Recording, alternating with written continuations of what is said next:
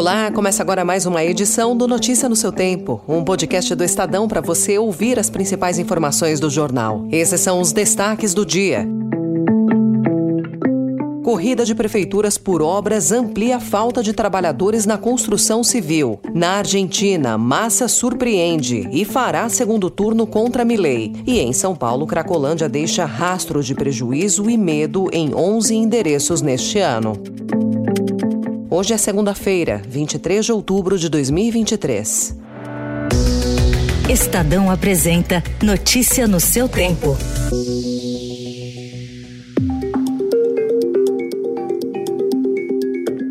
Com a aproximação das eleições municipais, marcadas para outubro de 2024, os prefeitos aceleram novos projetos, o que amplia a falta de mão de obra na construção civil por todo o país. Hoje, o mercado sofre com a escassez de pedreiros, mestres de obra, carpinteiros, armadores, eletricistas e até engenheiros. Segundo empresários do setor, o aumento das obras públicas intensificou a disputa pelos profissionais entre as grandes empreiteiras e as construtoras do mercado mercado imobiliário, que já vinham operando em ritmo intenso. Além disso, de acordo com o economista Bruno Imaizumi, da LCA Consultores, desde a crise de 2015 e 2016, muitos trabalhadores que atuavam na área migraram para outras atividades, como o transporte por aplicativo. Dados do Cadastro Geral de Empregados e Desempregados mostram que entre janeiro e agosto houve a contratação de mais de 224 mil profissionais na construção civil, já descontadas as demissões ocorridas ocorridas no período.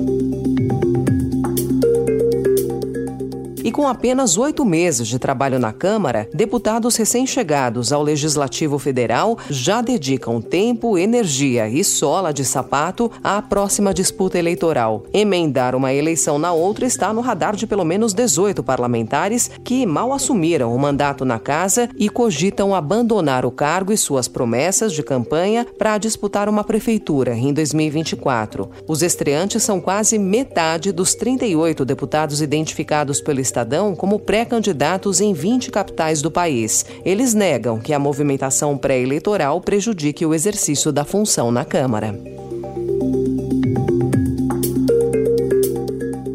Na Argentina, a população decidirá a eleição presidencial de 2023 no segundo turno. Sérgio Massa, o candidato da coligação governista, terminou na frente. O resultado é considerado surpreendente. Massa vai disputar a presidência com Javier Milei, candidato populista que em agosto havia vencido a votação das primárias. Quando a apuração dos votos estava em 90%, Massa tinha 36,31% do total e Milei 30,18%. 18%.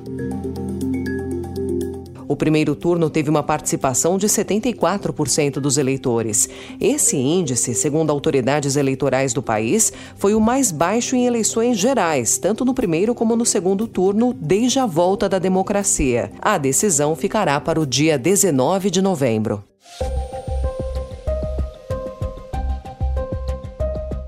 Em economia, a notícia de que o medo que a reforma tributária em discussão no Congresso aumente a cobrança de impostos sobre herança no país está levando brasileiros aos cartórios. Desde que o texto foi aprovado na Câmara em julho, o número de doações em vida de bens a herdeiros aumentou 22%, mostram dados do Colégio Notarial do Brasil. De qualquer maneira, incidirá sobre o patrimônio o imposto sobre transmissão causa mortes e doação de quaisquer bens ou direitos, desde que não ultrapasse a faixa de 8%. A proposta, agora em discussão no Senado, prevê algumas alterações importantes. Uma delas é que, se aprovado, o texto determina que o ITCMD se torne obrigatoriamente uma alíquota progressiva até 8%, ou seja, será maior para valores de heranças mais elevados. Também já tramita no Senado um outro texto que propõe aumentar a faixa limite do ITCMD para 16%. O risco de mudança reacendeu entre especialistas o tema do planejamento planejamento sucessório.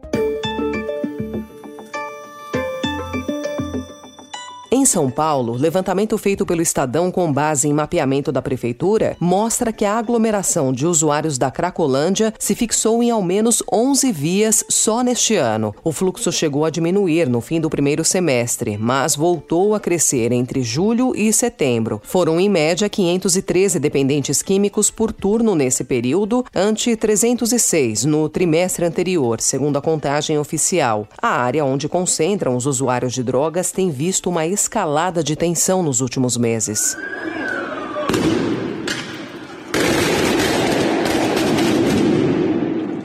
Dados da Secretaria de Segurança Pública apontam que entre janeiro e agosto, os roubos registrados pelo terceiro DP de Campos Elíseos cresceram 13,9% em relação ao mesmo período do ano passado. Os furtos cresceram em proporção parecida, 13,75%, chegando a quase 8 mil nos primeiros oito meses desse ano.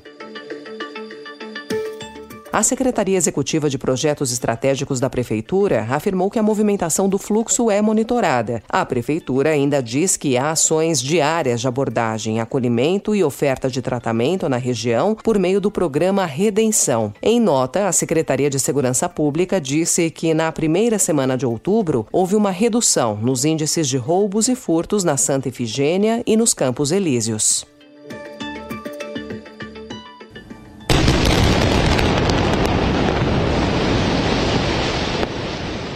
Na guerra no Oriente Médio, cresceu a tensão com Israel na Cisjordânia e na fronteira com o Líbano. Ataques do grupo Hezbollah no norte de Israel e o aumento da violência no território palestino da Cisjordânia intensificaram os temores de que haja uma ampliação do conflito. Notícia no seu tempo.